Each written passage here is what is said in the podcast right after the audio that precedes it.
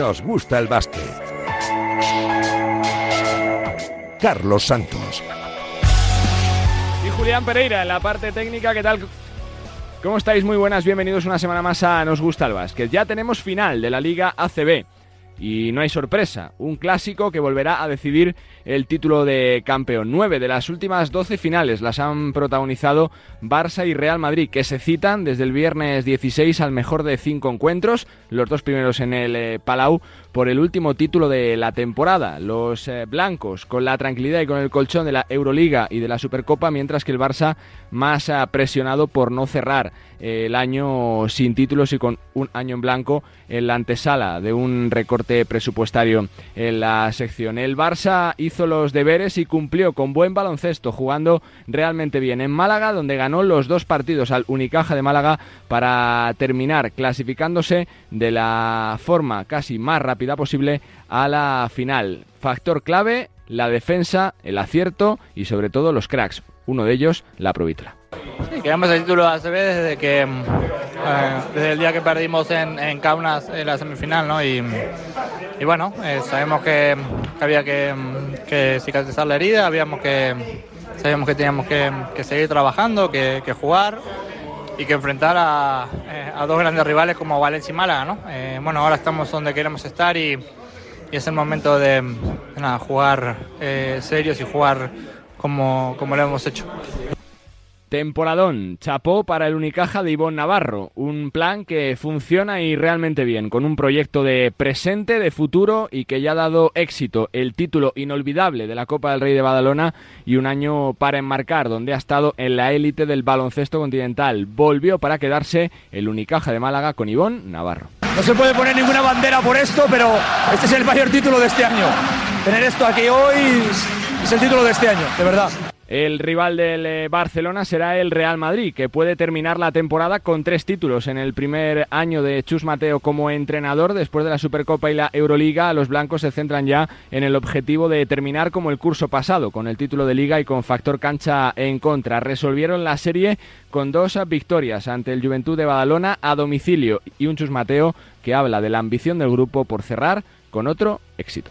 Estoy muy contento por el pase a la final, creo que que los jugadores, mis jugadores lo merecen, el Real Madrid lo merece, hemos hecho unos buenos eh, cuartos de final, unas buenas semifinales y ahora nos gustaría hacer una buena final. El motor que nos mueve ahora mismo es las ganas de ganar, la ambición, la, la, la energía la sacamos de ahí porque realmente es muchísimo esfuerzo el que requiere esta liga y el que ha requerido la Euroliga y ahora estamos ya en el rush final de, de, esta temporada nos gustaría acabarlo bien y a ser posible con un título. Ojalá que así sea. Lideró al Real Madrid un día más, un imperial Sergio Rodríguez que está llegando al final del, de temporada en un extraordinario momento de forma con 37 años. Las finales eh, tenemos que prepararlas bien. Eh, eh, disfrutarlas, estar concentrados, saber que van a ser largas y contra el equipo que toque y, ya está.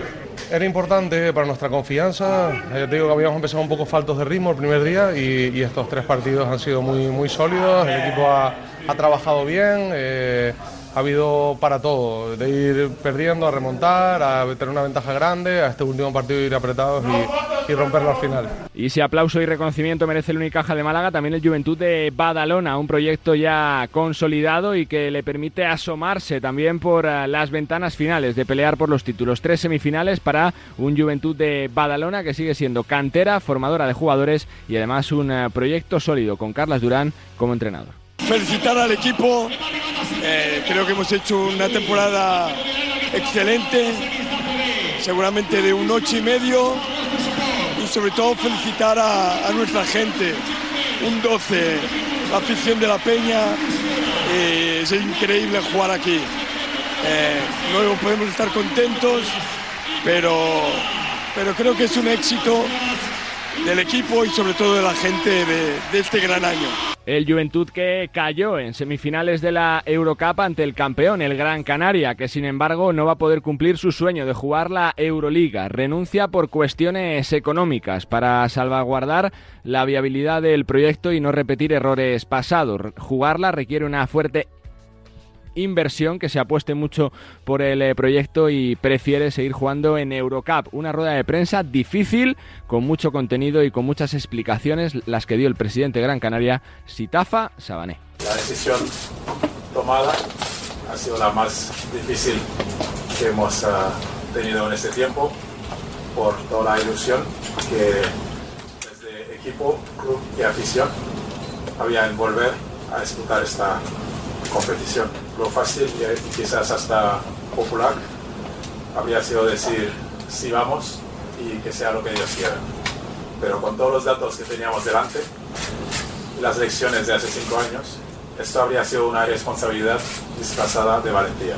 Una verdadera pena que Gran Canaria no pueda repetir presencia en Euroliga, prácticamente la última oportunidad que tendría de disputar esta competición cada vez más cerrada y que ahora mira y centra sus ojos en eh, Valencia, que podría repetir eh, presencia continental después del no de Gran Canaria a disputar la Euroliga. Y también eh, protagonismo y nombres propios en la NBA para Denver Nuggets y Nikola Jokic. La franquicia de Colorado hace historia al conseguir el primer título de campeón, el anillo ante Miami Heat en esa final que han resuelto 4-1 con un dúo diabólico y mágico para la franquicia de Denver, con Jamal Murray y con un eh, Nikola Jokic que demuestra que posiblemente sea el mejor jugador del mundo. El dos veces MVP de la NBA sigue haciendo historia, una trayectoria para el recuerdo con el MVP de las finales. Absolutamente histórico lo de Jokic, un Jokic con el que trabaja día a día y codo con codo un ex de Barça y de Unicaja, como el senegalés Boniface Ndong, entrenador de desarrollo de los Nuggets y protagonista también en Radio Marca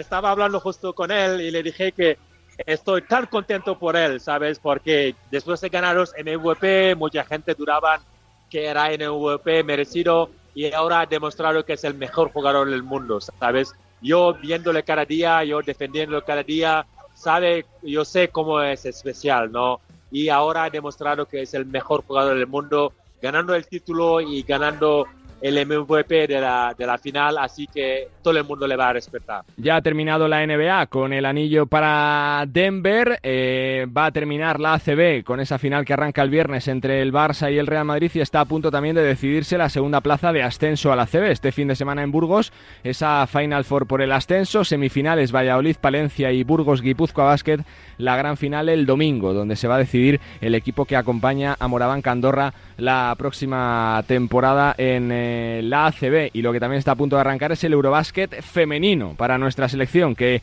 después de el sinsabor de Valencia 2021 y de no disputar el eh, Campeonato del Mundo del año pasado, el nuevo proyecto con eh, Miguel Méndez como seleccionador, echa a andar en un torneo oficial y lo va a hacer en, un eh, Eurobásquet disputado, abierto, con difícil pronóstico y con un torneo complicado para España, ante Letonia, Montenegro y Grecia en la primera fase. Una selección muy reconocible, con 10 jugadoras que repiten del título del 2019 y capitaneada por la eterna Silvia Domínguez. Yo creo que lo, lo que más nos puede definir es que somos competitivas, ¿no? Y, bueno, no, no, somos especialistas en nada. Eh, quizás nos faltan cosas, seguramente, pero, pero como siempre, ¿no? España ha sido competitiva, vamos a intentar competir al máximo. Veremos a qué nos lleva eso, ¿no? Pero, pero bueno, las ganas están, la ilusión está, eh, el trabajo estará y, y, y, bueno, con ganas de ver el resultado final. El objetivo número uno es eso, ¿no? Conseguir una plaza para, para el preolímpico. Eh, pero no nos conformamos con eso, ¿no? Eh, eh, creo que siempre queremos más, pero, pero bueno, ahora mismo en el punto de mira solo existe eso y no queremos hablar de nada que no sea eso. Y para cerrar este repaso, si antes hablábamos de la LEP, hay que escuchar a dos presidentes de Liga LEP de dos clubes históricos de nuestro baloncesto, como fue Labrada y como Estudiantes. Fue Labrada, después de más de dos décadas la élite de nuestro baloncesto, vuelve a la Liga LEP y va a estrenar a proyecto con nuevo presidente ejecutivo, Germán Cea, que tiene claro cuál es el objetivo y la hoja de ruta del club. Lo que queremos es eh, asentar muy bien las bases del club, que el proyecto del club sea sólido, que sea sostenible y a partir de, ahí crecer todo lo que podamos en el ámbito eh, social y deportivamente al final es una entidad deportiva. Eh, estamos para competir y vamos a intentar estar lo más arriba posible pero sin establecer una urgencia eh, en estos momentos de que es que tenemos que conseguir ascender es que tenemos que estar en no sé cuándo en esta en esta categoría. Al final nuestro trabajo es hacer eh, todo lo que podamos, trabajar para que la estructura sea lo más sólida posible y a partir de ahí ya veremos dónde, dónde estamos a final de la temporada que viene. Habrá derby en el Eporo la temporada que viene entre el Fuenlabrada y el Movistar Estudiantes, que tendrá que estar un año más en la segunda división de nuestro baloncesto por tercer año consecutivo. El club que necesita, por la viabilidad y por el futuro y por historia, volver cuanto antes al ACB. El Estudiantes que preside Ignacio Triana. Nosotros tenemos la inmensa suerte de contar con unos patrocinadores que están demostrando una lealtad a prueba de bombas. Yo no quiero someter su paciencia a demasiado estrés. Y por eso tenemos que subir, por los patrocinadores y por los aficionados. Eh, que digo lo mismo, se están comportando de una manera absolutamente exquisita y yo creo que lo que no podemos hacer es a gente que se comporta así es eh, eh, no cumplir con nuestra parte y nuestra parte es subir al equipo a C. y por eso es absolutamente imprescindible que lo hagamos lo antes posible. Desgraciadamente no he sido capaz de conseguirlo en esta primera temporada, pues eh, no, no, puedo, no puedo no hacerlo en la segunda. Así está el mundo del baloncesto, con esa final ya definida en la CB entre Barça y Real Madrid, con los Nuggets, campeones de la NBA, y por supuesto con toda la suerte, la que le deseamos a nuestras chicas, que seguro que como siempre competirán hasta el final y demostrarán ¿no? por qué FIBA les coloca en el puesto número uno como máximas favoritas en ese ranking previo al eh, campeonato de Europa. Mucho que analizar, mucho que contar y grandes protagonistas los que se van a pasar desde ya en este Nos gusta el básquet con Julián Pereira en la técnica. Bienvenidos una semana más a Nos gusta el básquet.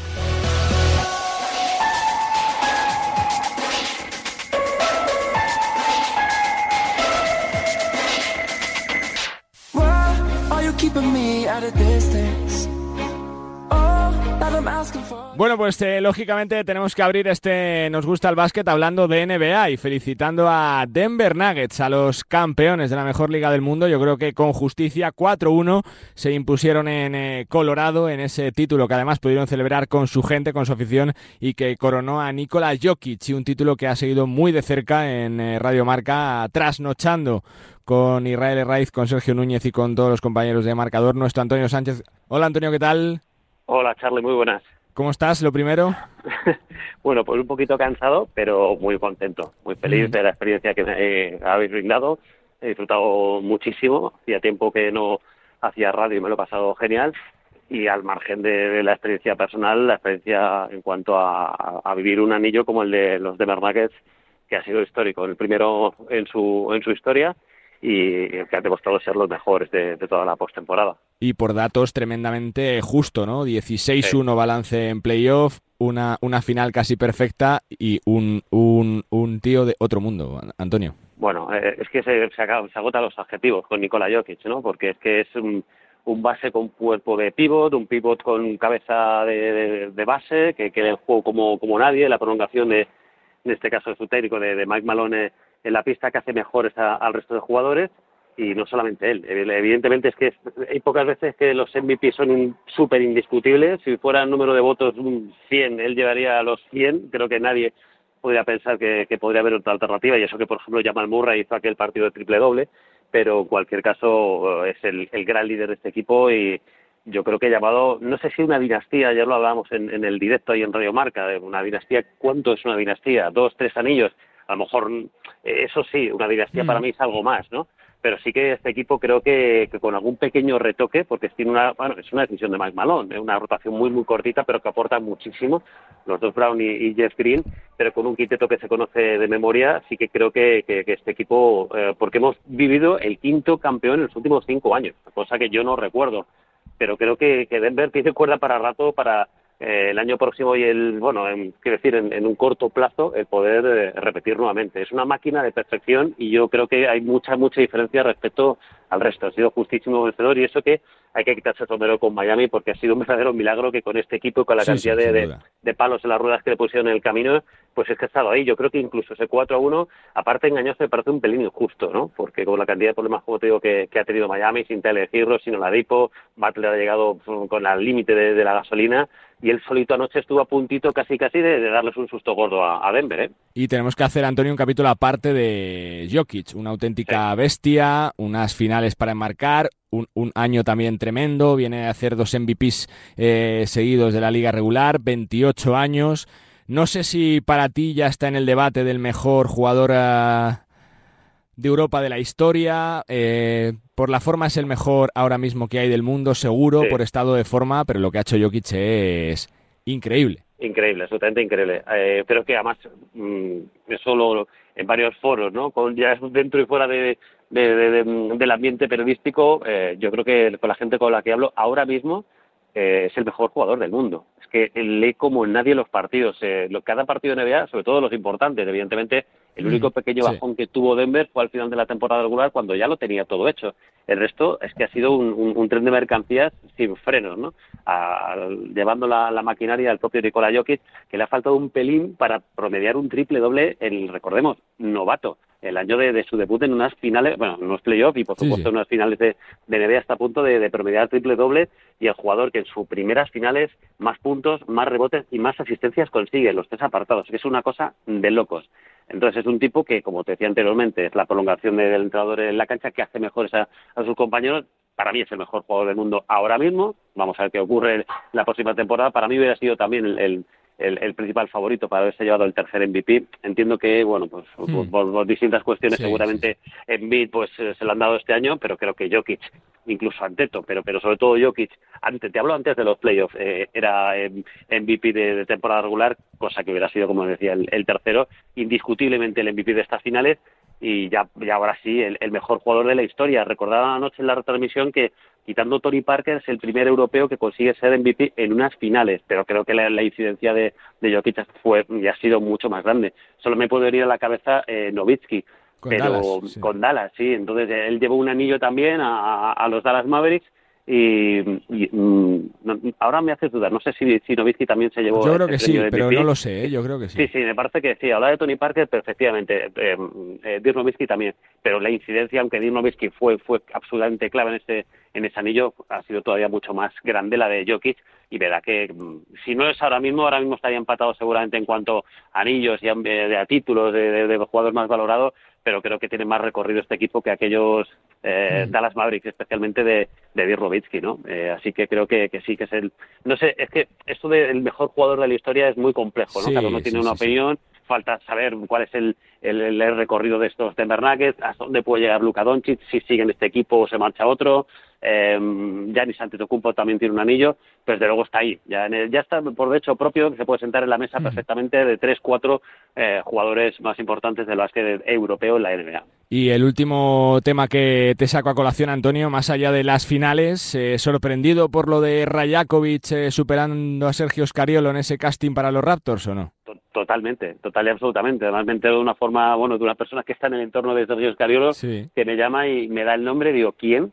porque es que ni lo conocía. Y ya me cuentan, ¿no? Pues estuvo vinculado tres en Torrelodones, yo luego ya estuve vinculado a varios equipos eh, NBA, como asistente y tal, y yo por nombre me sonaba, pero pero no no, no era alguien que entrara en mis quinielas y sí que lo que me, me llegaba era que, que incluso Jordi Fernández tuvo serias opciones, pero la principal opción parecía que era Sergio Escariolo. Y a mí, por lo que me comentaron en su momento, es que estaba prácticamente hecho que, iba a ser Sergio Escariolo. Entonces, bueno, pues una pequeña excepción por no tener... A ver, es que Escariolo ya es de los nuestros. Aunque haya nacido en Brescia, yo lo considero como si fuera de como Lorenzo Brown de Albacete, ¿no? Y creo que sería un broche perfecto a su carrera, que es de las poquitas cosas que le quedan ya en su carrera. Es de lo poquito, desde luego, aunque no fuera un equipo ganador como es Toronto, pero ser el primer entrenador europeo criado eh, en, España, o sea, sin, sin haber estado años en universidades de vinculado a equipos eh, sin NBA, pero, pero bueno, haberse, haber, haber criado su, su carrera eh, como entrenador en, Estados Unidos, cosa que, que no, no, ha ocurrido, y como tú dices, el broche de oro después de un carrerón tremendo que tiene con los distintos equipos y especialmente con la selección española. Y sí, bastante sorprendido, pero bueno, también se habla de que podía venir al Real Madrid, después Chus Mateo ha ganado la Euroliga y a ver qué pasa con, con la Liga Española y parece que también esa puerta se, se puede cerrar y al final, pues después de tantas vueltas, se quedaría en, en la Virtus. Pero en cualquier caso, bueno, esto es muy largo y vamos a ver qué ocurre con, con Escariolo, porque yo creo que se merecería a lo mejor la guinda de, de ser un head coach, un primer entrenador en la, en la NBA. Por supuesto que sí, como la gloria se la merece Jokic y sus Denver Nuggets. Pues Antonio, felicidades por la parte que te toca, por eh, la participación eh, clave con nosotros en marcador y por toda la temporada detrás con los compañeros de Movistar Plus que lo cuentan eh, como nadie, la mejor liga del mundo que este año ha coronado a Denver Nuggets. Suerte y gracias, Pues- Antonio. Pues muchísimas gracias a vosotros por esa oportunidad de haber tenido esa, esa sensación de haber vuelto a, a sentir la radio y haberla compartido con Radio Marca y a seguir pues disfrutando las próximas temporadas con, con Movistar Plus. Un abrazo muy fuerte. Nuestro Antonio Sánchez, eh, había que abrir con eh, los campeones, con Denver Nuggets, con justicia 4-1 en la final, se han puesto a Miami para ganar su primer anillo, que encumbra aún más la carrera de un fenómeno, un fuera de serie como Nikola Jokic. Nos gusta el básquet. Bueno, quedan poquitos días para que arranque el Eurobásquet femenino y Lola Pendande es una de las jugadoras que aspira a estar. Hola, ¿qué tal? ¿Cómo estás, Lola? Muy buenas. Hola, estoy bien. Bueno, es porque se ha respondido al seleccionador, ¿no? Lo que te ha pedido hasta ahora, Lola. Sí, me ha pedido hacer básico, hacer lo que yo sé hacer muy bien y lo que no sé hacer que me lo guarde. Así que, pues nada, he hecho todo lo posible para, ah, espero, las expectativas que él tenía de mí para y nada, pues a ver a dónde llego.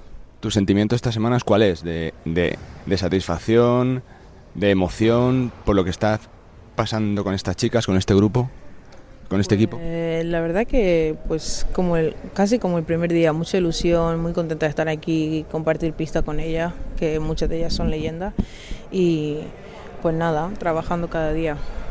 Te quiero preguntar un poquito por las sensaciones como grupo, ¿no? Cuatro partidos, cuatro triunfos, creciendo día a día, se ve que hay cosas chulas, ¿no? Para trabajar todavía por el equipo, pero que tiene una pinta, Lola. Sí, sí tiene muy buena pinta.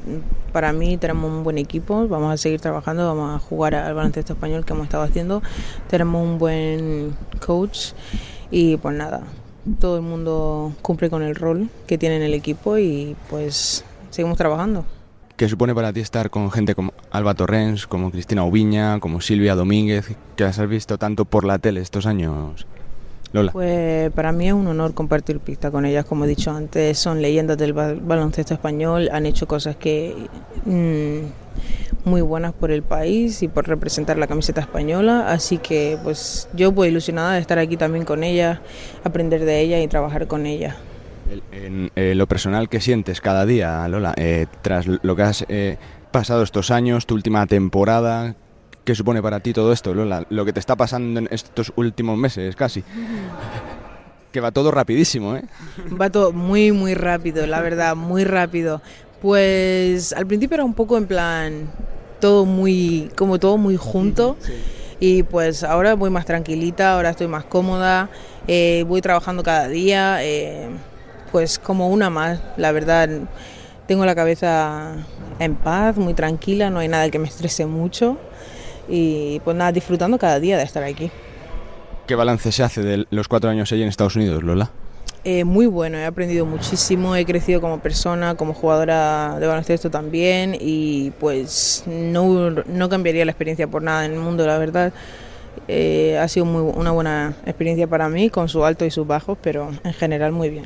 Porque se habla siempre, ¿no? Del salto de carrera, de qué, qué camino se elige, pero este es para formarse tanto en lo personal como lo profesional también, ¿no, Lola? Puedes estudiar, puedes jugar al baloncesto. Eh, sí, una cosa buena de Estados Unidos definitivamente es que facilita mucho lo de compaginar el baloncesto y los estudios. Así que, pues está guay. Cosa que a lo mejor aquí no hubiese podido hacer. Pero bien, la verdad, bien, muy bien. Te pregunto por tu rol dentro del equipo. Supongo que, que teniendo que asumir responsabilidad en- ¿no? con la baja de María, con la baja de Astu Endur, es, es un peso más para el resto, ¿no, Lola? Eh, yo sí, yo, yo cumplo con mi rol. El, el entrenador está contento con lo que, ha- lo que he estado haciendo hasta ahora y pues nada, sigo trabajando. Te pregunto por el campeonato. Eh, Francia parecía la gran favorita, parece que pierde dos de sus grandes jugadoras, sigue teniendo un fantástico equipo. Eh, ¿Te da la sensación de que es el más complicado de que se pronostique este campeonato por las selecciones que hay, por lo parejo que está todo, Lola? Eh, yo creo que cada partido va a ser difícil y va a ser una oportunidad de nosotros salir y competir como siempre hacemos. Y ya pues lo que sea será. Cada partido es diferente, cada partido va a ser una competición buena y pues nada, España siempre está en su línea trabajando, compitiendo y nunca perdemos esa garra que tenemos desde selecciones inferiores, así que está guay competir al mismo nivel. Dos que te hago, Lola. Eh, se te pregunta allí por, eh, por lo que supone esta selección, por lo que ha dejado de huella, siete años seguidos con podio, con, con éxitos. Eh, ¿Te preguntan allí la clave del éxito cuál es o no?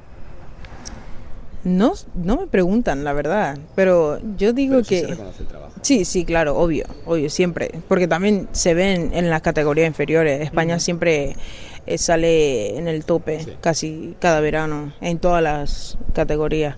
Así que, nada, em, no se me, a ver, se me pregunta, no se reconoce el buen trabajo que se hace en España y ya está. Eh, en, en el último ranking previo al campeonato eh, nos ponen en el, en el uno ya puesto Lola eh, sacar algo de, de podio que supondría para ti. Yo creo que... ¿Te lo has pensado? no? Obvio, claro que sí. Eh, uf, no sé qué supondría. Yo, yo creo que debería llegar allí primero para saber qué sentiría, pero obviamente me haría muchísima, muchísima ilusión ganar medalla en, en mi primer Eurobasket si llego, ¿sabes? So, pues no sé, hasta que no llegue ese día, pues no sé qué sentir. Pero soñar se puede soñar con todo, Lola. Exacto, sí, obvio, sí. Perfecto, Lola, gracias y suerte. ¿eh? A ti, gracias. Lola Pendández, jugador de la, jugadora de la selección española baloncesto.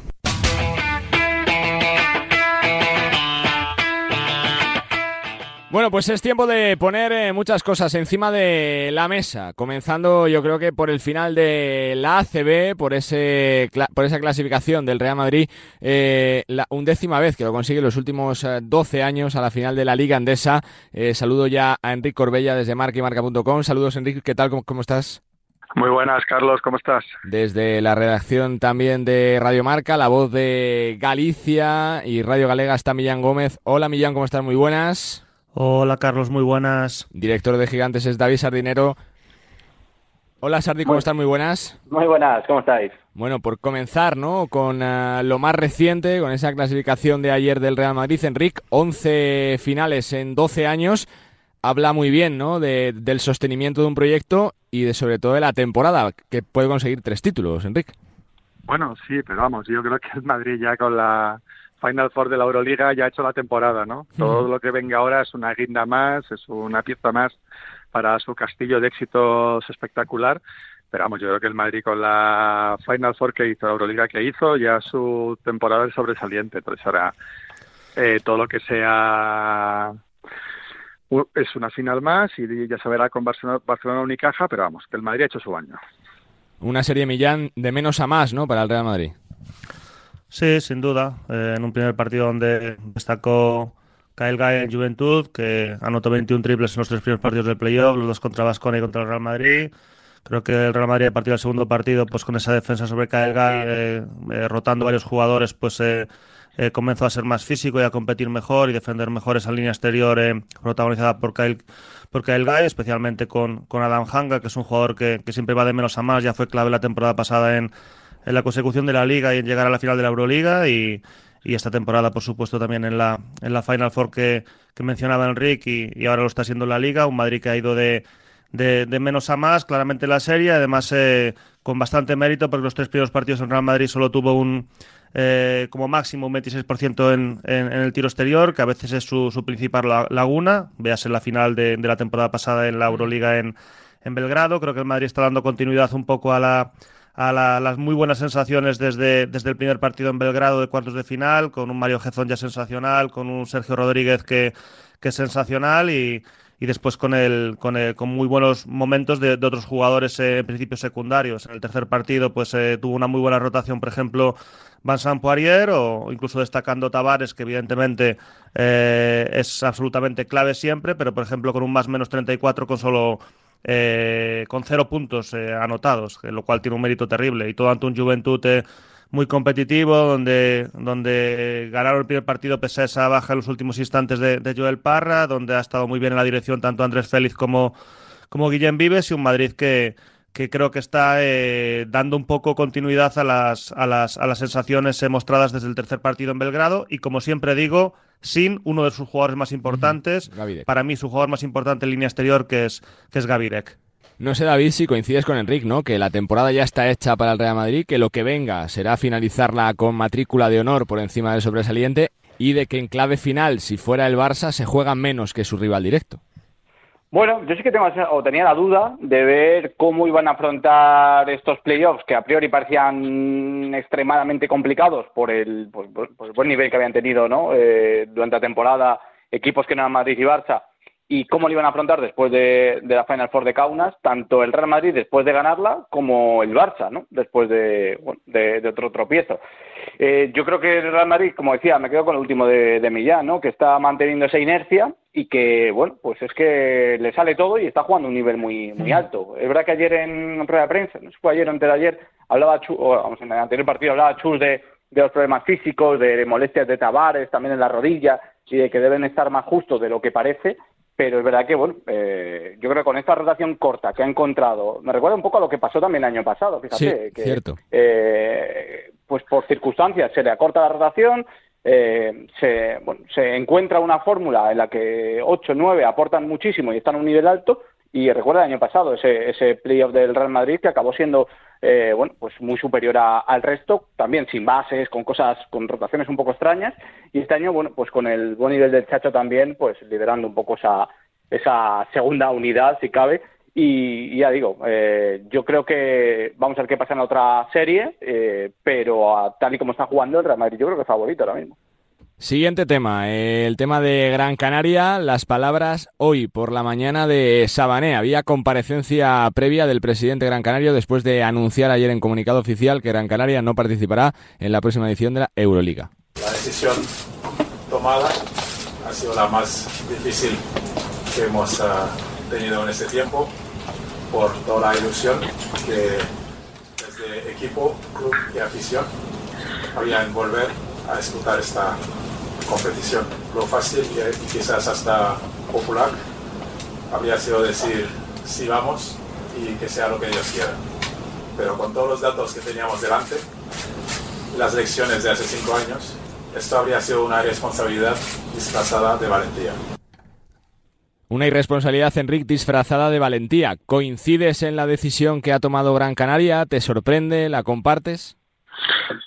Me sorprende en el sentido de, que yo pensaba que se iban a tirar a la piscina eh, en un primer momento. Ya luego me iban llegando informaciones de que probablemente no, porque los números no salen y los números son muy claros, ¿no? Y, y Sabané lo, lo, ha explicado muy bien. Lo que han hecho es un ejercicio de responsabilidad pensando en el futuro del club, en la sostenibilidad del club.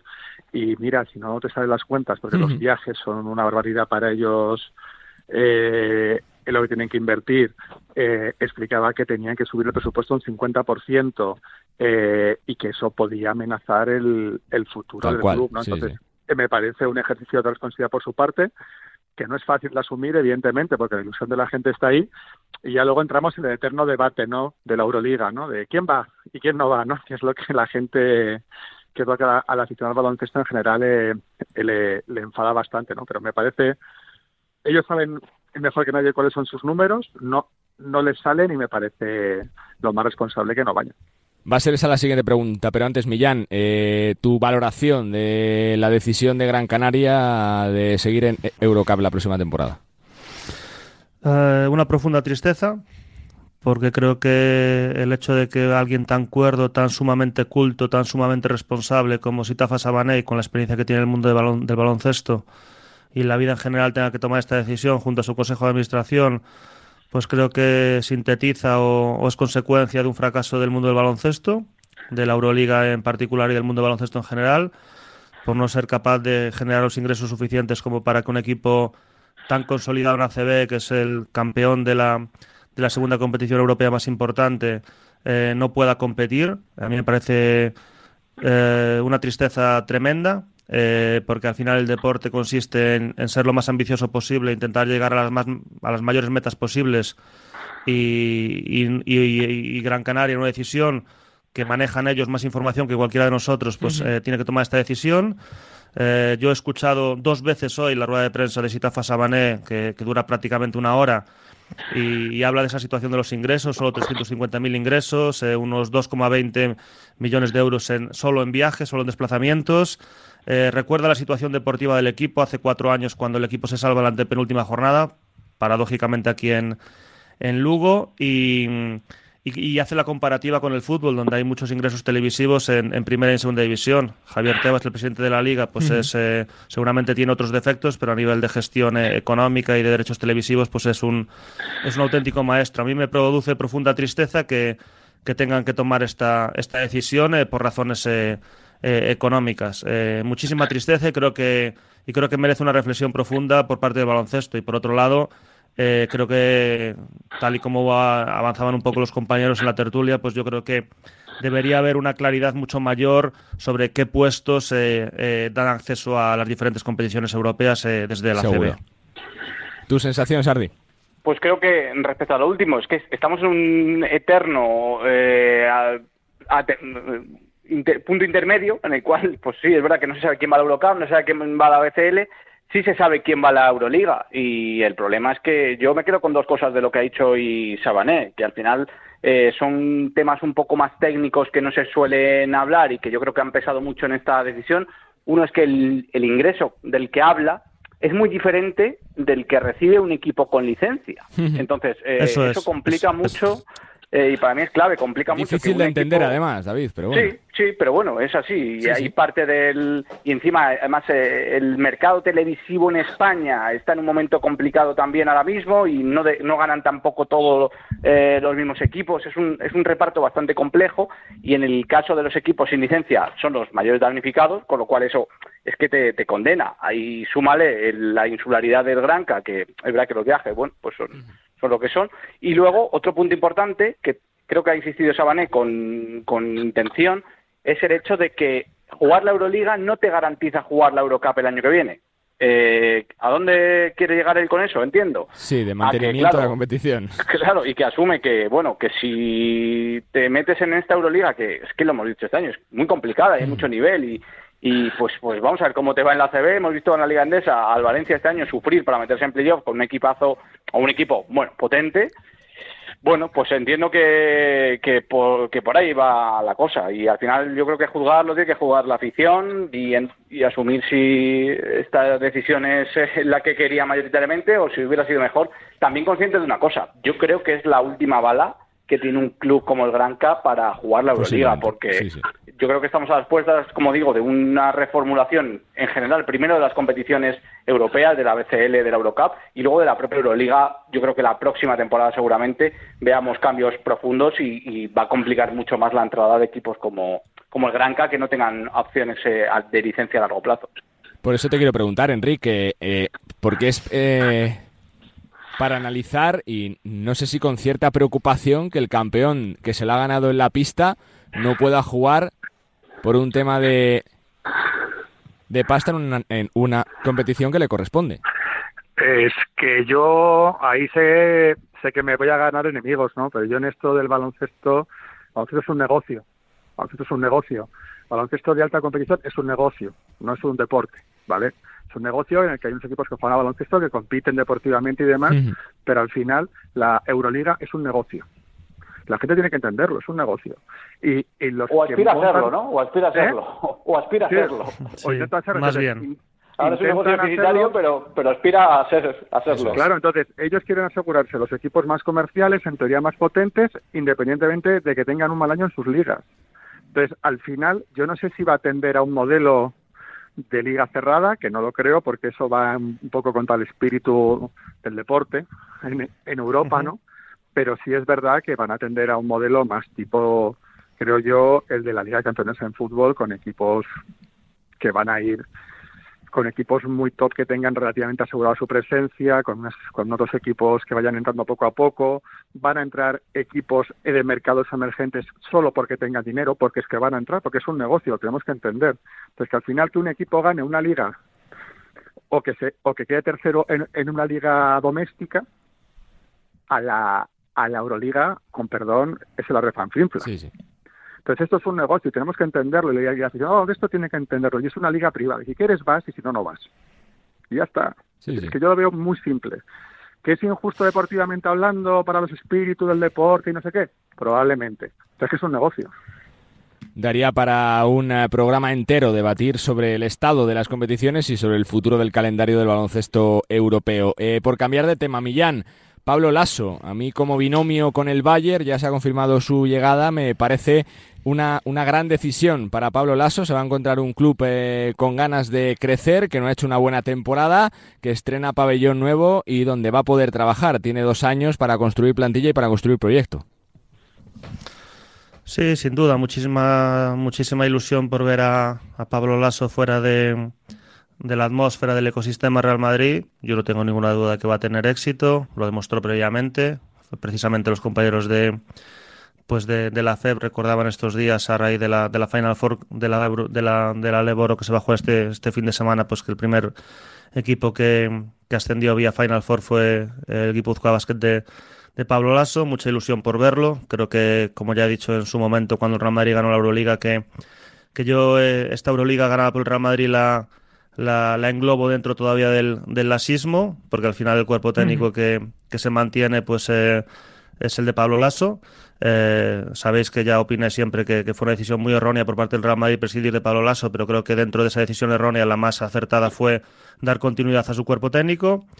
Va un equipo asentado en Euroliga, cinco temporadas en, consecutivas en Euroliga. Eh, accedió precisamente vía, vía Eurocup en su momento. Eh, eh, precisamente el año, de, el año en el que jugó eh, Gran Canaria la, la, Euroliga, bueno, más que vía Eurocup, eh, a través de un éxito deportivo en Eurocup y después otras circunstancias.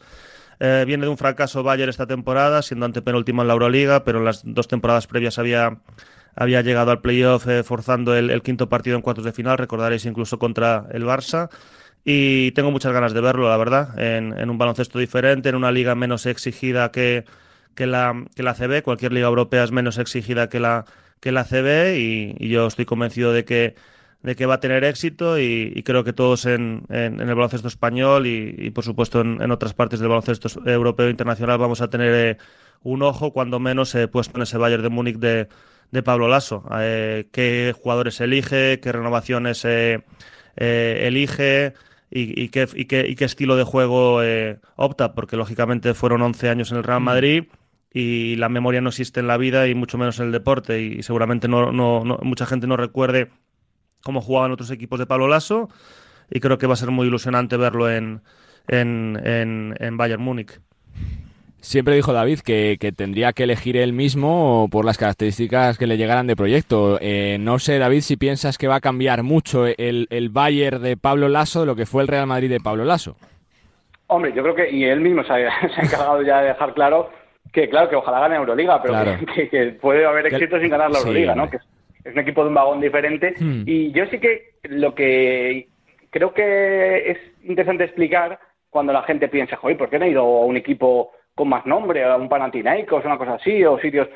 A ver, hmm. eh, Pablo Lasso viene de una estructura muy profesional, obviamente, de primer nivel, como el Real Madrid, en el que ha tenido, en la que ha tenido, pues, eh, pues eh, mando y, ha podido trabajar y yo entiendo que ha buscado una estructura lo más profesional posible o, un sitio donde bueno pues se hagan las cosas de otra forma no hemos visto un montón de entrenadores importantes en, en, proyectos en Turquía en Grecia tal. Eh, bueno pues que al final dependes de propietarios que dependes de vaivenes dependes de, de, de presupuestos que suben y bajan. Y yo creo que él un poco lo que ha buscado es un proyecto más estable en el que pueda crecer. Para mí la mejor noticia es que puede volver a entrenar y que es que hace un año eh, justo eh, estábamos aquí haciendo debates sobre situaciones médicas de las que la mayoría no tenemos ni idea en el fondo y lo cual bueno pues, pues mm, yo mi primer punto de alegría es que, que, está bien y que puede entrenar y que al final bueno pues eh, todo lo que lo que pasó queda ya atrás y ahora veremos lo que hace en la pista pero que es donde donde queremos ver a, a Pablo Lasso siempre Tu sensación, Enrique, de este eh, nuevo binomio que se ha formado Pablo Lasso Bayern de Múnich por dos temporadas como mínimo. Pues yo coincido plenamente eh, con Sardinero y con Millán. Yo, yo creo que Pablo se ha ido para allí buscando competitividad y estabilidad, un equilibrio, ¿no? Lo mismo eh, conseguía más competitividad en otro en otro proyecto, pero claro, la estabilidad que te ofrece el proyecto del Bayern no te la ofrece casi ningún equipo en la Euroliga, ¿no? De poder trabajar poco a poco, de no tener una exigencia de locura, de, no tener un presidente un poco venado que te eche navidades porque has perdido tres partidos seguidos, y eso se lo ofrece Múnich, además una pedazo de ciudad. Pero vamos, mi consejo para Pablo para triunfar allí es que fiche a Sardinero o a Millán como jefes de prensa. Si hacen eso, triunfan seguro, campeones de Euroliga. No, te gusta que, los que hay, ¿no? No te gusta el diseño que hubo. Bueno, el, en la presentación, ¿no? Fue, muy comentado el tuit que salía Pablo Lasso. Pablo Lolaso salía, no Pablo Lasso. Bueno, salía Pablo eh, Lolaso. y etiquetaron a marca también. A marca, Y haciendo un montaje y jugando con lo del Lasso, Ted Lasso, que es una mezcla un poco rara que mucha gente no entendió pero no, no, no, yo estoy a favor de estas locuras, de ese dinero, pero... yo, creo que la idea era buena, pero la ejecución era mejor. la ejecución fue lamentable. Sí, a mí la idea me gustó, pero creo que... Quedaba mejor en el boceto que, en, el, que en el papel final. de marca. seguro, Y luego, como yo soy un poco chauvinista también, como soy un poco chauvinista, me encantaría que Pablo se llevase a un jugador español a Sevilla para así para que fuese todavía un equipo todavía un poco más español, ¿no? Se me ocurre sin Juan, Núñez, que, está triunfando allí en, Radio Farbul, que llevan un 1 en la final, y es una, una de las revelaciones de la Bundesliga el baloncesto, pues mm. Juan Núñez, por ejemplo, ¿no? Incluso algún jugador que está ahora mismo en, la CB que ya suena para ir para allí, pues estaría bastante bastante divertido. Creo que lo van a hacer muy bien, ¿eh? Y creo que van a tener paciencia. Y el último tema que os pongo encima de la mesa, esta semana arranca el Eurobásquet eh, femenino, yo creo que, el más eh, parejo de los últimos años, sin un gran favorito, quizá lo era Francia, pero va sin sus dos principales jugadoras, sin Johans y sin Gaby Williams, Millán, eh, por lo cercano que te toca el baloncesto femenino, ¿cuál es tu pincelada de lo que puede hacer la selección allí? Yo confío mucho en la selección, por el nivel que tienen a nivel de, de jugadoras, por esas bajas que mencionas de Francia, que evidentemente debilitan mucho. Eh, yo establecía quizás una similitud eh, con, con, las bajas eh, por decisión propia que toma a veces o muchas veces Estados Unidos en los mundiales y no en los Juegos Olímpicos, pues es algo así, pero en este caso son decisiones de, de otro tipo. Creo que España es favorita para, para medalla, tiene la, la ilusión de, de resarcirse de esa decepción en Valencia en cuartos de final y posteriormente precisamente contra Francia en cuartos de final en los Juegos Olímpicos. Creo que España necesita, por ejemplo, el, el mejor nivel de, de, una jugadora que esta temporada ha tenido un rendimiento decepcionante, como es el caso de Alba Turrens, pero tiene jugadoras, eh, pesa, por ejemplo, la baja de, de Astuendur, pues tiene seguramente la, la, pivot con más talento y con más potencial de Europa que Raquel Carrera, que además en los partidos grandes y en los tramos finales de, de encuentro pues se, se, crece, con una tres como es María Conde, que, que es de primerísimo nivel europeo, con, una, con un trío de bases eh, del máximo nivel, con Silvia Domínguez, con Cristina Oviña y con Maite Cazorla, además con el caso de, de Maite especialmente, pues con la posibilidad de jugar al 2. Creo que un equipo muy completo, que tiene muchas, muchas eh, posibilidades de ganar medalla y, ¿por qué no, el, el, oro? Yo creo que sí, que perfectamente. Yo, de hecho, apuesto por el oro de, de España y, y, creo que eh, para muestra un botón fuera de la, de la selección, el último descarte ha sido ha sido Leticia Romero, que, que, ha jugado esta temporada tanto en Copa de la Reina como en Euroleague, como en, como en la Liga Andesa a un nivel sensacional y seguramente ha sido la mejor base de, de, la Liga Andesa. Eh, por tanto, creo que eso demuestra el nivel de la, de la, de la selección y, y, con muchas ganas de que llegue, de que llegue el jueves y, ver a España en, en su debut. ¿Se puede soñar con todo, David? Bueno, vamos a ver. Eh, yo siempre digo que yo tampoco soy experto en baloncesto femenino y es verdad que, que, que eh, no, no, sé exactamente el nivel del resto de selecciones. Sí que estaba viendo antes que comentábamos con, con los compañeros de, de Gigantes el, el, Power Ranking que acaban de publicar. Sabéis que FIBA siempre, bueno, hace un poco de, siempre llama un poco de follón con los Power Ranking, ¿no? Primero porque en el del último Eurobasket, ¿acordás que Si nos pone muy arriba, porque muy arriba. Si nos pone abajo, porque muy pues abajo. es que pone España primera. Sí, y sí, sí, dice, bueno, ¿qué pasa? que, que, que, que tan, para tanto... Y bueno, pues eh, vamos a ver, vamos a ver. Eh, yo creo que hay que tener paciencia y ver también un equipo que lleva mucho sin competir eh, después del parón de, de o del, del, año pasado sin, sin tener mundial. mundial. Entonces, bueno, ya digo, yo nunca tengo muy claro si me gusta o no estos Power Ranking, o por lo menos que los haga la propia competición, ¿no? Pero la realidad es que nos ponen como primero y ayer había, había otra predicción de, expertas y de jugadoras y tal, y también ponían a España en la lucha por las medallas, así que, bueno, vamos a ver qué, nos deja desde el jueves. Tú cierras, Enrique. Pues nada, yo, hombre, yo lo veo muy, muy igualado, como has comentado tú y como ha dicho Millán, que evidentemente tenemos opciones de medallas, somos una, una, una selección tradicionalmente competitiva, pero también creo que estamos ante un cambio generacional, que aunque muchas jugadoras se repitan de los últimos años, pero los roles de estos jugadores, de estas jugadoras ya no son los mismos. Hay jugadoras que tienen que dar un paso adelante y demostrar que son unas estrellas y, que pueden tirar y que pueden tirar del carro de la selección en, una competición internacional. Y voy a poner un nombre sobre la mesa, porque a mí es una superclase mundial como es María Conde. Yo creo que María está ante la oportunidad de decir, oye, soy una estrella mundial que lo es y, voy a ayudar a España a conseguir una medalla. Me parece que llega el momento del, cambio de roles y de jerarquías en esta selección. Y hay dos, tres jugadoras muy capacitadas para ello. Pues toda la suerte del mundo para las chicas de Miguel Méndez, que va a afrontar como seleccionador su primer gran torneo después de un verano de planificación y de preparación. Llega el Eurobásquet después del sinsabor del de Valencia. Pues lo contaremos, señores, que siempre es un placer. Muchas gracias. Un placer, un abrazo a los tres. Un abrazo. Millán Gómez desde Radio Marca, desde Radio Galega, desde la voz de Galicia, Enrique Corbella desde Marca y Marca.com y David Sardinero, director de Gigantes, para darnos estas pinceladas de actualidad, los playoffs de la ACB, el Eurobásquet eh, femenino y el fichaje de Pablo Lasso por el eh, Bayern de Múnich. Ya tiene banquillo y cómo nos alegramos el técnico vitoriano.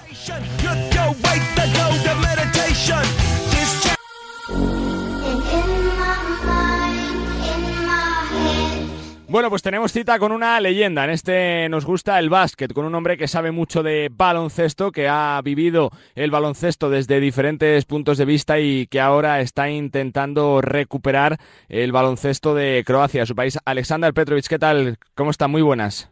Muy buenas tardes eh, para vosotros y todos que siguen baloncesto. Con reto importante por delante, ¿no? Eh, en su agenda, en su cartera, ¿no? Sí, siempre es porque en uh, esta época baloncesto de Croacia está un, uh, últimos años un poquito flojo y hay que recuperarlo, pero hay que esto se trata de mucho trabajo y vamos a ver qué va a pasar en futuro. Es uno, uno de los retos más complicados que ha tenido por la magnitud del proyecto, por uh, su país, por, eh, por todo, ¿no? Sí, sí, es cierto. Hay, eh, hay, de hablar de todos los niveles de, de selecciones jóvenes, de todo, pero bueno, ya veremos qué va a pasar en futuro. Le quiero preguntar un poquito por el, eh, por el presente. Imagino que siguiendo mucho, ¿no? Eh, baloncesto de diferentes países, también del ACB, decidiéndose estos últimos días y con croatas que están jugando realmente bien, ¿no? Como ante Tomic y como Mario Gessonia. Sí, sí, eh, estoy, eh, sí, sí, estoy siguiendo todo, casi todo, todo que puedo ver. Lo, he visto todos los partidos de semifinales de Liga CB y la verdad es que ese año Mario está jugando en un nivel muy alto. Además, no es, eh, todo el mundo lo sabe, que como es complicado jugar y triunfar en, ah, en, Real Madrid porque es una rosa de casi casi 15 jugadores y no es fácil aprovechándose. Pero Mario este año está jugando de cuatro cuando el equipo ah, lo necesitaba, especialmente en uh, Final Four de Euroliga en Kaunas, donde cumplió y cubrió esa, esa posición después de descualificación de Giabuzele y lesiones de otros jugadores. Y ahora con todo el mérito después de primo partido eh, perdido contra Juventud cumplió Real Madrid cumplió con la perfección y además ahora mismo está está en final eh, esperando otro otro finalista. ¿Por qué le ha costado tanto los últimos años eh, sacar jugadores a un, a un, a un, a un país con tanta fuerza de baloncesto como Croacia, Alexander? ¿Qué, eh, ¿Falta cantera? ¿Falta o no? ¿Qué falta? No, no, falta, siempre falta algo, pero, la verdad es que también en últimos años, cuando hablo de últimos años, 15 años, eh, tres, cuatro veces, estabas muy cerca de coger el podio o, por ejemplo, 2005 a de final contra España, 2009 cuartos de final contra Eslovenia, cuando uh, después 2016 uh, hemos tenido uh, cuartos de final de Juegos Olímpicos contra Serbia jugando a una bola. Por eso es, pero siempre es complicado cuando no hay resultados, se refleja también en, en ambiente en todas las partes, por eso. Pero bueno, este verano tenemos un poco complicado, tantos uh, no vamos a jugar uh, mundial, pero hay otros retos que como preolímpico, como clasificación por el torneo, pre, uh, por clasificarse por europeo 2025 y ojalá que Zoña pueda liderar este grupo a un nivel más alto, pero también es cierto que hay que incorporar bien los jóvenes que hay aquí y formar una plantilla uh, con jugadores de NBA y de Euroliga de alto nivel con los jóvenes que están llegando. Va mucho por España, se le ha visto en las últimas veces visitando Lugo, Santiago. Eh, por Lugo está el Comercic, que lo está haciendo perfecto. No, Alexander. Belco, eh, cuando estaba abonado abonando la selección y esos últimos dos años estaba uh, haciendo un gran trabajo con uh, Lugo Breogán porque no es que el presupuesto de Lugo es uno de, los altos de la Liga ACB, al contrario, uno de los más bajitos, pero últimos dos años Velco cumplió con la perfección. Y además para mí personalmente es muy importante que Tony Nakic uh, Ah, está jugando en, un nivel muy, muy bueno y que continúa también año próximo en Lugo. Eso es muy importante para la selección de Croacia porque ahora tenemos un perfecto jugador que puede salir de banquillo jugando de cuatro, jugando de tres. Hay, hay eh, otro jugador que puede de, de, otro jugador croata que todo el mundo está hablando cuando se trata de Ante Tomic.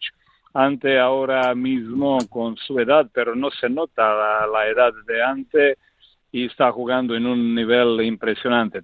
También en Eurocopa como en la Liga ACB está, está aportando, sí, está aportando uh, juventud a lo más altos posible, porque pienso que para esa juventud jugar la semifinal de la Liga ACB es algo muy, muy uh, orgulloso. Le quiero preguntar un poquito por su experiencia que tiene como entrenador, como seleccionador, lo que le parece el calendario actual, ¿no? Porque es verdad que se está hablando mucho de que no hay fechas para todo, ¿no, señor Petrovic? Que, que hay partidos de selección, pero que hay competiciones eh, de Euroliga, de Eurocup, de Champions, que las ligas cada vez finalizan más tarde, que los jugadores cualquier día se van a cansar, ¿no? Que ya no pueden más eh, por sus cuerpos. Sí, pero problema problema es eh, la gente que lidera Euroliga como la FIBA, pero yo pienso yo pienso que es muy fácil encontrar las uh, soluciones. Por ejemplo, tú puedes meter uh, seis o equipos más en la Euroliga, incluido París, London o Dubai y solo simple dividir en dos, uh, en dos, uh, en dos uh, grupos, grupos de, de 12 ya ganas 13, 14 jornadas, como mínimo de jornadas y se facilita todo. Pero el problema puede ser que, que los equipos que tienen la licencia, ese 12, 12, 13 equipos que tienen la licencia de la licencia A de Euroliga, es contrario de eso. Eso es un problema, pero pienso que uh, todo el mundo debería hacer un poquito un paso atrás para facilitar a los a todos los participantes, pero especialmente a los jugadores, porque al final todo el mundo se va a lesionar, todo el mundo no puede participar todos los partidos porque hay, hay, que también jugar mundiales, Juegos Olímpicos, campeonatos europeos y eso no es fácil. Por, uh, yo pienso que FIBA ha hecho un paso atrás. No, no a ventana de noviembre se solo va a jugar solo una vez eh, con la ventana en eh, febrero, pero también en caso que eso se puede reducir en dos grupos de 12, 12 equipos y al final pues se puede jugar más playoffs o algo así, pienso que puede, puede ayudar a todo el mundo. Estamos en año de mundial, eh, va a llegar la selección eh, como vigente campeona de España para ese campeonato del mundo. Por lo que conoce las selecciones, vamos a jugar contra Brasil, que la conoce bien. ¿Quién ve de favorito en ese mundial? no Porque se habla mucho de España, de Estados Unidos, de Eslovenia, de Serbia. También yo, yo pienso que ahora mismo no se debería ningún equipo de esos grupos, ni, ni Brasil, ni España, ni uh, otra parte con el grupo con cual se cruza. Es, es Irán. No, no, pero es un grupo complicadísimo Sí, sí. porque allí te llega una Francia, hipotético te puede llegar Sí. Latvia y te puede llegar cuál es el tercer equipo. Canadá. Canadá, eh. Y seguro que no hay puestos para, ah, para todos. De estos, por ejemplo, cinco equipos, hay solo dos puestos en ah, cuartos de final y eso, eso significa que tres equipos ah, se quedan fuera. Hablando de España, Brasil, Canadá, Letonia y Francia. Oh, Es, un, es una es una competición brutal, por eso pienso que ninguno de ellos no está pensando eh, en ah, cuartos de final. Hay que clasificarse y va a salir un mundial ah, muy duro para todos. Le llena de emoción que tantos años después se siga recordando tanto a Drasen como se le recuerda. Sí, sí, Alexander. sí, pero sí, pero hace hace tres cuatro días eh, estamos eh, viviendo un nuevo documental eh, que se trata de, de los días de Drazen cuando comienzo a jugar baloncesto.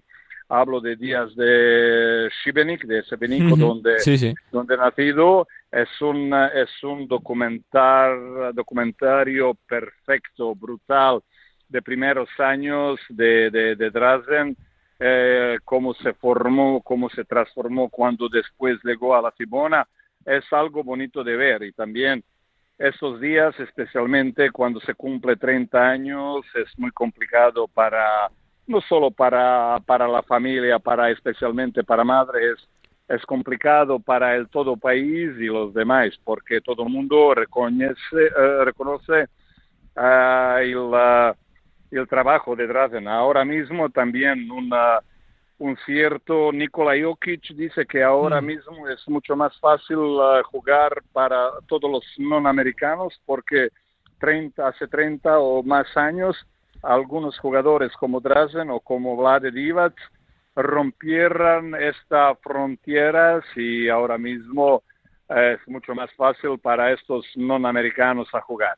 ¿Le recuerda un poquito jugadores como Jokic o como Doncic a lo que hacía su hermano? Por su legado, sobre todo, por lo que deja de impacto como figura baloncesto balcánico, mundial, de Europa, por la, por la importancia de la NBA. No, ahora mismo es mucho más fácil, eh, primo, a llegar porque hay todas las informaciones. Imagínate que hace 35 años, ah, cuando de- Ujú. rompía el contrato con Real Madrid y salió después Sí. del primer año, él no tenía ningún tipo de informaciones, no tenía Claro.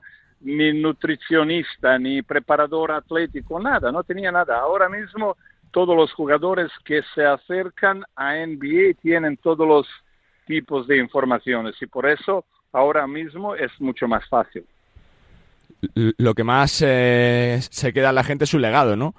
Lo que impactó sí, como no, no, no, jugador, el- como jugador y como persona, como figura global, Alexander. No, para mí, pues, sí, su legado es importante, pero para mí una cosa es muy impresionante cuando los jugadores de eh, primer nivel de NBA eh, están hablando de, de, de Drazen, es algo muy importante y reconocido. Cuando un Michael Jordan habla de, de Drazen, que jugaba contra él sin ningún tipo de miedo, o cuando un Reggie Miller estaba ah, hablando de Drazen, es uno eh, incluido mi, eh, mejor eh, chutador que Reggie Miller, es algo que se debe, eh, debe reconocer. Y pues eso del legado de mi hermano, aparte, aparte de ganar casi todas las medallas, para, para mi hermano fal- eh, faltaba solo ah, oro de, de, de Juegos Olímpicos, los demás tenía todo.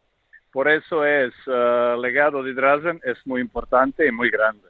Dos eh, que me quedan para terminar. ¿Con qué jugador se queda de la actualidad? ¿Quién eh, le pagaría una entrada por verle jugar? Ahora eh, todo el mundo está hablando y con la, con la validez de, de, de Nikola Jokic, porque es un jugador que ahora mismo está cambiando a baloncesto, porque todo el mundo estaba jugando con ah, small ball, con cinco pequeñitos, pero ah, hay que ver que MVP de Euroliga, ah, MVP, de, MVP de Final Four de Euroliga es Tato Tavares.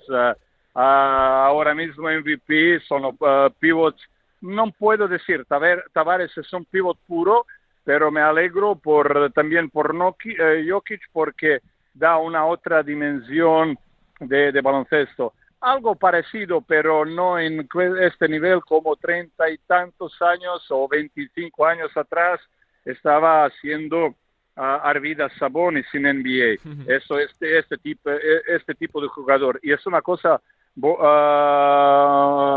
muy buena porque yo no puedo, yo no puedo imaginar baloncesto solo con uh, tirar de tres y jugar sin pivot. Por eso este año ganando de, de con los pivots es una, una cosa muy linda y pienso que otra vez baloncesto se va a jugar en una manera contraria a small ball.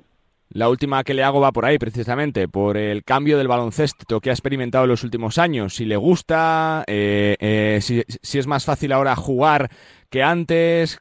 Eh, ¿Qué le parece, Alexander? La regla de NBA es para proteger las estrellas y eso es una cosa cierta, pero a mí personalmente, cuando me lembro, cuando me recuerdo de, de años 80, cuando se jugaba la serie entre Lakers y Boston Celtics o Detroit Pistons contra Chicago. Hay contacto, hay físicos, hay clase.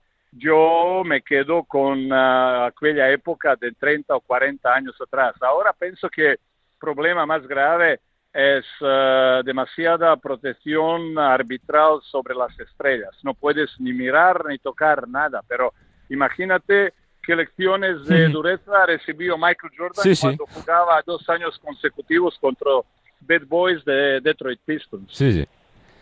La verdad que es una pasada poder charlar con un mito, con una leyenda del baloncesto como Alexander Petrovic, que es un placer que nos atienda su tiempo, eh, mucha suerte con el reto que tiene por delante y que deseamos ver eh, pronto a Croacia los grandes torneos, porque es el lugar donde tiene que estar una de las cunas del baloncesto continental como es Croacia. Suerte y gracias, Alexander. Gracias a vosotros por llamar y hablar de baloncesto. Alexander Petrovic, un eh, mito, el hermano de Drasen, actualmente dirigiendo los destinos de la selección croata, intentando recuperar eh, terreno en el viejo continente y también, por supuesto, repasando toda la actualidad del mundo del baloncesto, que es mucha. Continuamos, venga.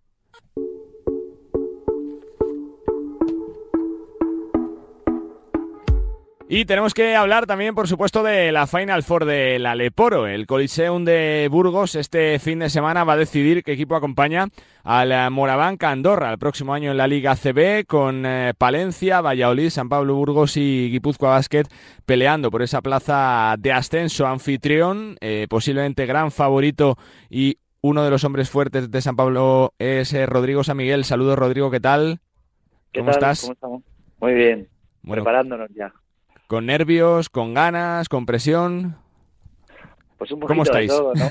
sí, sí, sí, sí. Bueno, sobre todo ganas e ilusión por lo que por lo que viene por este fin de semana y, y bueno evidentemente también un poquito de nervios porque es una cita muy importante nos jugamos mucho y, y un poquito de presión evidentemente porque bueno pues eh, el equipo está hecho para lo que está hecho y y estaba muy claro desde el principio que, el objetivo era, era el ascenso y bueno, pues estamos ahí jugándonoslo. Lo soñado era subir de forma directa, pero ya que estamos así, viendo cómo llega el equipo que jugáis en casa, es un gran guion, ¿no, Rodrigo? Para afrontar esta final, ¿no? Sí, sí, sí, así es. Bueno, como dices, el, lo, la primera bala era, era haber optado por el primer puesto, no, no se pudo conseguir. Es verdad que que Andorra ha sido súper sólido durante, durante, todo el año, que estuvieron muy bien desde el principio, que es algo que nosotros no, no conseguimos, y, pero bueno, eh, conforme ha avanzado la temporada, el equipo ha ido mejorando, hemos eh, hecho una segunda vuelta mucho mejor y, y ahora yo creo que hemos, llegamos a esta Final Four en uno de nuestros mejores momentos del año. Así que, bueno, pues eh, con esperanzas de que sigamos manteniendo la línea y, bueno, pues conseguir el objetivo que todos esperamos. La serie de cuartos, por cómo se ha producido con ese 0-3 contra estudiantes, eh, ¿cuánto ha servido al equipo para convencerse de que el ascenso es posible, de que se puede jugar ese tipo de partidos que son finales, todo, Rodrigo? Bueno, ha sido muy importante, sobre todo mentalmente eh, para, para el equipo, el, lo que dices, el, el ver que somos capaces de, de enfrentarnos a grandes equipos que, durante el año hemos tenido altibajos y que no, no éramos capaces de cerrar según qué partidos y contra según qué rivales, pues bueno, contra estudiantes eh, dos de los tres partidos fueron muy muy parejos y, los conseguimos sacar a nuestro favor. Y bueno, yo creo que eso nos da moral, nos da tranquilidad de, ver que si hacemos las cosas bien, el equipo al final funciona y, responde también en, momentos complicados. Ya las has visto de todos los colores, Rodrigo, consiguiendo títulos, peleando por la permanencia. Eh, ¿Cuánto cuesta gestionar un año con esa presión de tener que subir sí o sí por todo? Por la ciudad, por el patrocinio, por lo que dice el club. ¿Se hace complicado trabajar día a día o no, Rodrigo?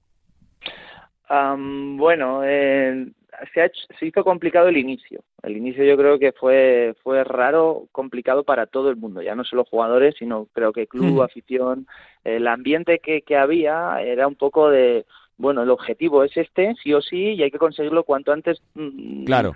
Eh, y, no, no, yo creo que no se o no supimos entre todos gestionarlo hasta que nos asentamos en la liga, vimos lo difícil que era la competición, eh, nos unimos todos como jugadores, ya que somos 12, 12 jugadores nuevos que, que, nos teníamos que, conjuntar. Bueno, pues tuvimos un, un proceso de aprendizaje que, que, nos llevó tiempo y yo creo que hasta Navidades no hemos, eh, no, no conseguimos llegar a ese punto. Entonces, desde ahí es cuando nosotros hemos empezado a crecer pero bueno, los primeros meses ha sido, fueron complicados y, bueno, pues hasta que ya todo el mundo se ha sentado y sabe dónde, dónde estamos y lo que está costando, pues bueno, no ha sido sencillo. ¿Y cuánto peso tenéis dentro del grupo, jugadores como tuvo, como Carlos Suárez, de convencer eh, eh, para el grupo de trabajar, de que se aporte ese puntito de experiencia, de sabiduría para este tipo de situaciones? Bueno, nosotros lo intentamos. Al final, lo que tú dices, la experiencia sirve para, para este tipo de situaciones, para este tipo de eventos y, y bueno, pues intentar que el equipo salga lo más mentalizado posible, eso es evidente, ¿no? Y todo el mundo lo tiene que, que, que entender, pero, pero bueno, eh, que no esté todo el mundo, que no estemos muy nerviosos, que, que sabemos que saber que son partidos un poco diferentes, que, que no se juega muy bonito, pero hay que, hmm. hay que luchar al máximo porque probablemente este tipo de partidos se gana desde, desde la defensa y, y es en lo que nos tenemos que centrar y, lo que y lo que digo que cuando haya momentos en los que en ataque no funcionen bien las cosas que no no entre ansiedad por querer solucionar en la siguiente jugada lo que no hemos podido en la anterior entonces bueno que son es largo son partidos largos y, que hay que ir poquito a poco ganando puntos y que al final con que saquemos un punto más que el rival Tras tantos años en ACB, Rodrigo, ¿cuesta cambiar un poquito el chip de la LEP? O sea, ¿es tan diferente eh, jugar de una, una competición a otra o no? A, mí me costó al principio, eh, por lo que te comentaba antes y porque el juego es un poco diferente, sí. El spacing es un poco diferente, eh, bueno, también la forma en la que se juega, pero, pero bueno, al final baloncesto, evidentemente, hmm. y, y una vez que ya te adaptas a todo, pues, pues bueno, pero, pero como te hablaba y te comentaba, eh, bueno, pues fue ese periodo de aprendizaje en todo lo que, lo que nos hizo que, que igual no funcionáramos al principio como, como queríamos a nivel colectivo y también me pasó a mí, también a nivel individual. Lo que sí se ha mantenido es el patrimonio de la afición, ¿eh? prácticamente lleno todos los días el Coliseum. Una gran eh, noticia verles día a día en ACB. Eh, sigue respondiendo la gente, Rodrigo. Eso ha sido espectacular, porque bueno, pues el año pasado, por lo que me comentan, fue un mazazo muy grande. desde fuera eh, nadie esperaba que, Burgos acabara bajando, pero es que yo creo que aquí tampoco lo, esperaban y fue como pues poquito a poco, poquito a poco hasta que se vieron en el abismo y bueno, pues eh, que la afición haya respondido como ha respondido, como dices, eh, prácticamente todos los días llenos el Coliseum y, empujándonos como nos ha empujado, pues es espectacular. No olvidemos que estamos en la segunda división y que estamos llevando casi 10.000 personas todo, todos los días. Entonces, bueno, pues eh, increíble. Y ya no solo la gente que, que va a los partidos, sino lo que se genera alrededor. Mucha gente que mm. no va, pero que lo sigue por televisión y, se ha demostrado ahora con la locura de las entradas para la Final Four que, que es lo que decían, si hubiera sido el pabellón de 15.000 personas, se llena el pabellón. Para ti lo personal, ¿qué supondría subir, Rodrigo, en esta ya fase final de tu carrera? ¿Qué supondría? Pues sería algo muy bonito. La verdad que lo estoy viviendo con mucha ilusión y, y, cuando me preguntan si veo algo diferente a otras fases finales, Copas del Rey, BCL o, o Eurocup que he jugado yo, no lo veo ni mucho menos diferente, es más, lo veo como, como un reto muy bonito que, que, que, que, bueno, pues que ya no solo es ya por mí el equipo, el club, sino por todo lo que significa para, para la ciudad. Entonces veo a mucha gente con mucha esperanza de que se pueda conseguir el, el ascenso, así que bueno, ya, ya no es solo por mí personalmente, que sería una guinda muy bonita a mi carrera, pero también a nivel de, de, lo que te digo, de club y de, y de ciudad. Dos que me quedan. Preguntarte por los rivales. ¿Quién ves eh, como gran candidato si no es Burgos para subir? ¿Quién teméis de esta Final Four, Rodrigo, por lo que se ha visto la temporada? Pues estamos donde estamos, así que los cuatro que estamos, yo creo que hemos sido los, los, los favoritos no es la palabra, pero los, los merecedores ¿Quién se la ha ganado? Vamos, ¿quién se la ha ganado? Exacto, exacto. Es verdad que Palencia ha sido el más sólido, el que ha estado luchando con Andorra por esa primera posición y el que yo creo que ha, ha jugado mejor durante mayor número de partidos. Pero bueno, eh, como te decía, ni nosotros nos vemos como favoritos sí o sí, ni yo creo que ellos se verán así eh, como, como favoritos, sino que llega un momento de la temporada que, que se juega todo a dos partidos y, y bueno, pues que puede pasar de todo. Y la última que te hago, ¿sería un palo gordísimo no subir, Rodrigo, por todo lo que eh, ya repasado en esta charla o no? ¿Sería un palo gordísimo? Sería duro, sería duro y sería, pues evidentemente habría un sentimiento de decepción pero bueno, eh, porque, porque sobre todo, y, y, lo dijimos desde el principio y se nos fichó a los que estamos aquí por ello, el objetivo era el que era. Y, y bueno, pues, pues vamos a por ello. Y, no hay que esconderse ante eso. Entonces, bueno, pues no se consigue sería duro, pero bueno, estamos, estamos convencidos de que podemos hacerlo. Pues eh, felicidades por el trayecto hasta aquí, Rodrigo, que, que, haya suerte porque la temporada se va a jugar en 80 minutos, en dos partidos, con ese reto gigante que es regresar a la máxima categoría del, del eh, baloncesto nacional. Suerte y gracias, Rodrigo. Muchas gracias, un abrazo. Rodrigo San Miguel, eh, base de San Pablo Burgos, uno de los importantes del vestuario en cuanto a ascendencia, en cuanto a peso dentro de la rotación y también, por supuesto, del equipo. Gran favorito en esa fase de ascenso en Burgos este fin de semana 17 y 18 de junio. Palencia, Valladolid, Burgos, GBC, las dos semifinales el domingo. La gran final por el ascenso, el equipo que acompañará a Moraván Candorra la próxima temporada en la Liga ACB. Pues con las palabras de Rodrigo San Miguel hablando de la Final Four de la Leporo ponemos punto y final a este Nos gusta el básquet, viene la actualidad completita con eh, Pablo Lasso, con nuevo equipo, con el Gran Canaria teniendo que renunciar por motivos económicos a la Eurocup, con la final de la ACB, con los Denver Nuggets, campeones de la NBA, y con el Eurobásquet eh, femenino. Toda la suerte del mundo para las chicas de Miguel Méndez, que seguro que competirán a un nivel extraordinario a partir de este jueves y que nos darán otra alegría, como las muchas que nos han dado en los últimos años. Equipazo, el que presentamos en ese Campeonato Europa, que es el primer gran torneo en eh, lo colectivo de un que seguramente será histórico, como siempre, para el baloncesto español. Como histórico sois vosotros por estar ahí todas las semanas pendientes de este espacio, que está ya disponible en las, en las principales plataformas de podcast para que lo podáis escuchar cuando queráis. Sed felices, disfrutar de la vida, disfrutar de la semana, disfrutar del básquet y nosotros nos escuchamos la semana que viene. Adiós.